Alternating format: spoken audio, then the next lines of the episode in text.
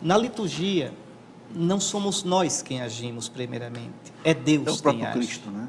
É, Na liturgia, o homem deve tirar, é, para usar aquela imagem do livro do Êxodo, tira as sandálias dos pés, o lugar em que pisas é santo. A liturgia não é uma coisa que a gente faz, não. A liturgia é o lugar da manifestação de Deus, naquelas palavras, nos ritos, nos gestos, nos símbolos. O próprio Deus se revela em Jesus Cristo. Ali, Jesus está agindo na força do seu Espírito Santo. Ora, qual é o efeito que isso tem na igreja? Na liturgia, a igreja sempre experimenta novamente o amor, a grandeza, a santidade, o senhorio de Deus. É na liturgia que a igreja entende que ela não existe por ela, nem para ela, mas para a glória de Deus. É na liturgia que a igreja entende aquilo que ela é de modo mais profundo, que ela vive sustentada pela graça do Senhor, que ela é uma pobre mendiga, é uma mendiga rica. Tem tudo porque recebe tudo de Cristo, mas nada é dela de modo absoluto. É na liturgia que Deus revela quem Ele é e revela quem nós somos e o que o mundo é. E mais ainda, na liturgia, nos sacramentos, Deus nos dá em Cristo a sua vida divina. Quando eu perco isso, por exemplo, a grande crise litúrgica hoje, é que a gente transformou a liturgia numa coisa que nós fazemos. O que é que eu vou fazer para levantar a galera? Nada, porque não é programa de auditório. Você só tem que entrar e celebrar os santos mistérios. E você não tem que fazer nada porque você não tem que aparecer. Quem aparece é Cristo. A liturgia boa é aquela que o padre não aparece. Cristo aparece na palavra do padre, nos gestos do padre. É por isso que na liturgia a gente usa uma roupa própria, para deixar claro que ali nós não estamos agindo em nosso nome, mas em nome de Cristo. Então essa, essa é a grande preocupação do Papa. A grande preocupação. Realmente, nos últimos anos, nos anos do pós-concílio, mas não por culpa do concílio, aqui tem que deixar isso bem claro, né? Houve uma deturpação do sentido do que é a liturgia. Por exemplo, E por que houve essa deturpação? a deturpação porque se, colocou, se tirou Deus do centro e se colocou o homem. É a nossa missa que a gente faz para se sentir bem. Quantas missas por esse Brasilzão de Deus afora você vê coreografia? Um monte de coisa, coreografia no ofertório, coreografia na entrada. Rito é uma coisa, coreografia é outra. Coreografia a gente faz aquele teatrinho, aqueles gestos, aquelas coisas, para exprimir o que está dentro da gente. Isso, isso não, é, não tem lugar na liturgia. Rito são gestos de Deus. E como são de Deus, eu não posso inventar nem modificar. Rito não se inventa, rito não se modifica. Aqueles ritos são grávidos, cheios do Espírito de Cristo. Aqueles ritos trazem salvação. Quando o padre impõe as mãos, porque o missal manda, sobre o pão e o vinho, e pede que o Pai derrame sobre o pão e o vinho o Espírito de Cristo, para que o Espírito impregne, pneumatifique, vou usar aqui um verbo, espiritue aquele pão e aquele vinho os transforme em corpo e sangue de Cristo. Aquele gesto não é um teatro, aquele gesto é cheio de vida, é cheio de Espírito Santo. Então, o que nós temos que fazer é deixar as coreografias todinhas e voltar para o que é rito. Toda religião tem rito. Vá num terreiro de umbanda, tem rito, porque é religião. A mãe de santo sabe o que vai fazer, o filho de santo sabe qual é o toque do santo dele, sabe o que vai dançar. Vá num pagode budista, tem rito. Vá num- numa, numa mesquita muçulmana, tem rito. Vá numa casa de família que celebra a ceia pascal anual judaica. Tem rito, a hora em que o pai de família lava as mãos, a hora em que o filho mais novo faz as quatro perguntas rituais, a hora em que ele esconde o pão ázimo, a hora em que, em que come a erva amarga. É rito. Rito não se cria, rito não se inventa. Se Quer dizer se- que então, o que- Professor, só uma coisa: se eu inventar o rito, ele só liga eu a mim mesmo. É coisa minha, invenção minha. Ah, a gente se sentiu tão bem. Liturgia não é para se sentir bem, é para receber a vida de Deus.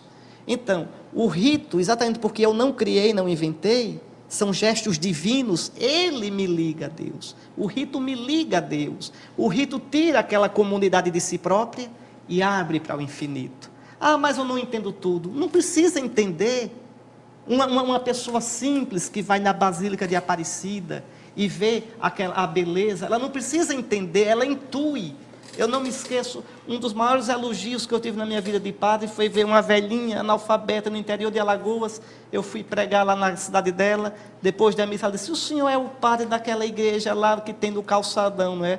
Eu disse: Sou. Seu padre daquela igreja é tão bonita que quando eu entro ali eu choro, porque estou no céu. É analfabeta, entendeu mais do que muita gente.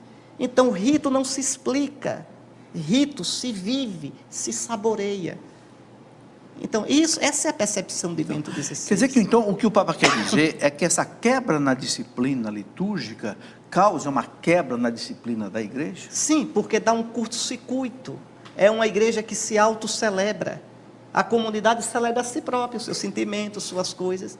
Mas a, o, o, que é a liturgia cristã? É celebrar os mistérios de Cristo. Por que, é que eu vou para a missa? Não é para me sentir bem, não. Eu vou para a missa porque ali está no altar o sacrifício pascal do cordeiro imolado, aquilo que está no céu.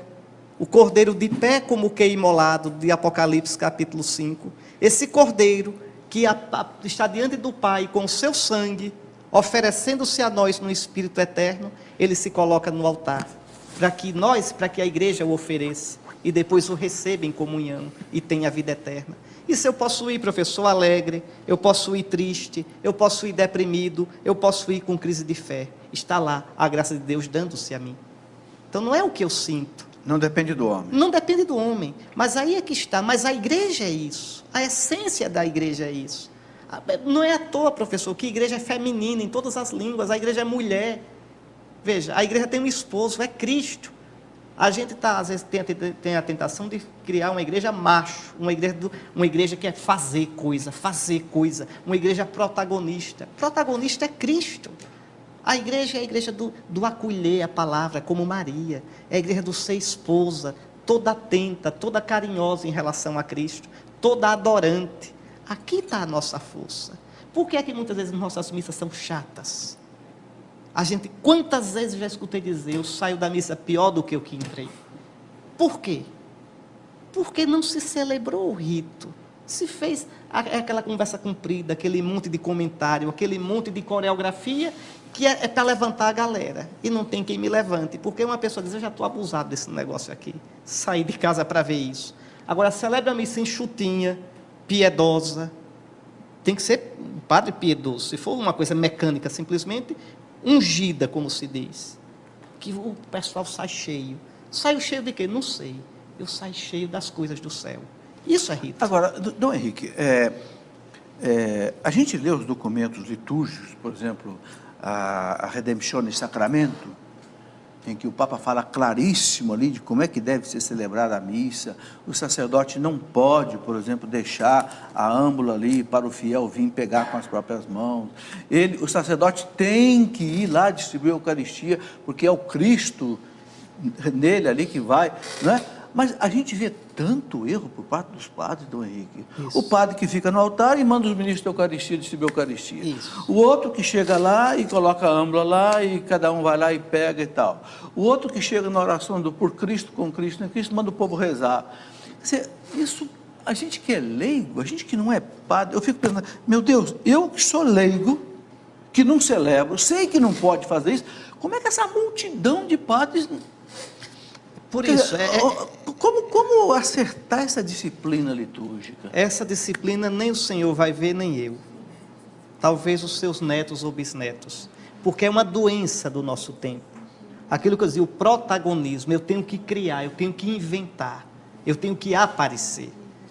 E acha que isso é pastoral, acha que isso é ser pastor, quando não é nada disso. Compreende? Então, Bento XVI nisso é muito mais manso do que João Paulo II. João Paulo II era um polonês, a igreja, a igreja da Polônia é muito firme, muito rígida, e João Paulo II era assim. Bento XVI, ele prefere o que? Esperar criar uma mentalidade. O Senhor falou, Papa, da comunhão de joelhos, as pessoas de joelhos. E na boca. Veja, ele, ele sabe que a norma litúrgica atual, aprovada por ele, permite que o fiel leigo escolha. Você tem o direito de escolher, você tem o direito, se quer comungar de pé ou de joelhos, na boca ou na mão. É direito do leigo escolher. Nenhum padre pode impor.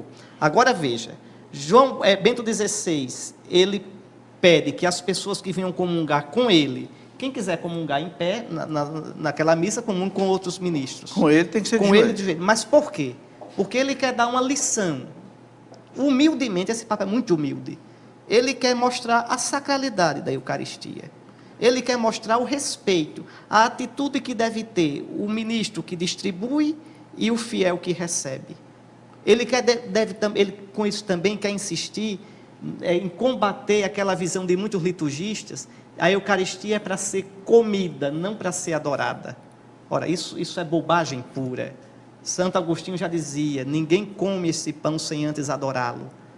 Então diz: ah, mas na igreja primitiva, calma lá, o Espírito Santo não, não orientou a igreja primitiva e depois foi dormir. Não, tem que se acompanhar a evolução da história, na história da igreja. Se a igreja no Ocidente foi enchendo a Eucaristia de gestos de adoração, isso é coisa séria, sim né, consagração se ajoelha sim.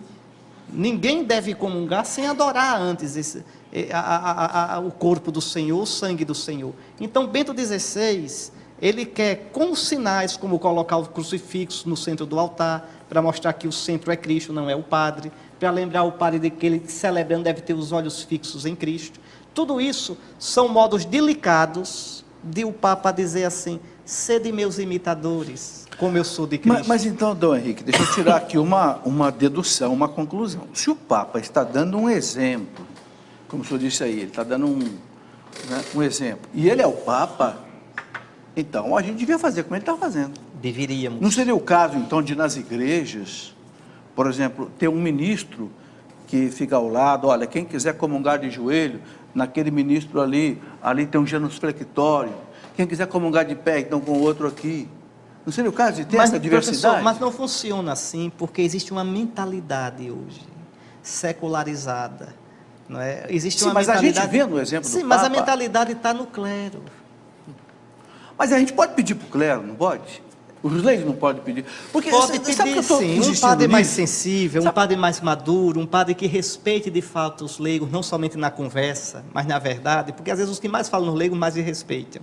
Né? Mas os que respeitem de verdade respeitarão. Mas há outros que fazem disso uma bandeira ideológica. Então, não, tem que comungar em pé e na não, mão. Tudo bem, mas eu penso que nem todo padre é radical assim. Sabe por que eu estou colocando isso? Porque eu vejo de vez em quando, está todo mundo indo de pé comungando. Daqui a pouco um vai e se ajoelha. De repente, pode até o de trás tropeçar. Sim. Porque a pessoa se ajoelha, bota as pernas para trás. Então não seria o caso, olha, quem quer comungar de joelho aqui, quem quer comungar de pé aqui. Lembre, a, a, o que a disciplina da igreja recomenda é que antes de comungar façamos um gesto de reverência. É. Ou ajoelhar-se, ou fazer uma, uma, reverência, não é isso?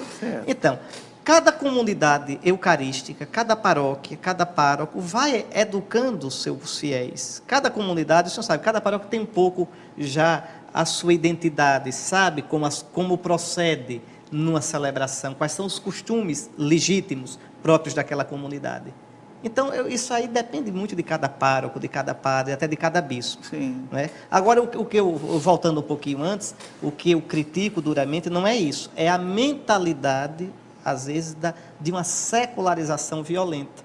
E é tão, tão forte, às vezes, isso em alguns, que o Papa pode fazer como quiser, que nem liga e continua fazendo do jeito que querem. Mas isso é um dos problemas do nosso tempo.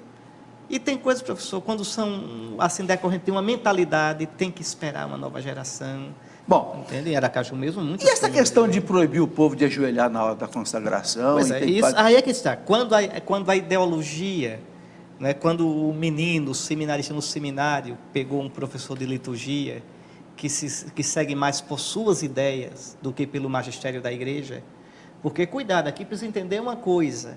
Quem, quem faz as leis litúrgicas na igreja não é liturgista, é o Papa e algumas os bispos. O Papa e algumas os bispos, não liturgistas. A gente começou o programa, eu comecei criticando o STF porque se meteu no que não era parte dele. Pois bem, também na igreja.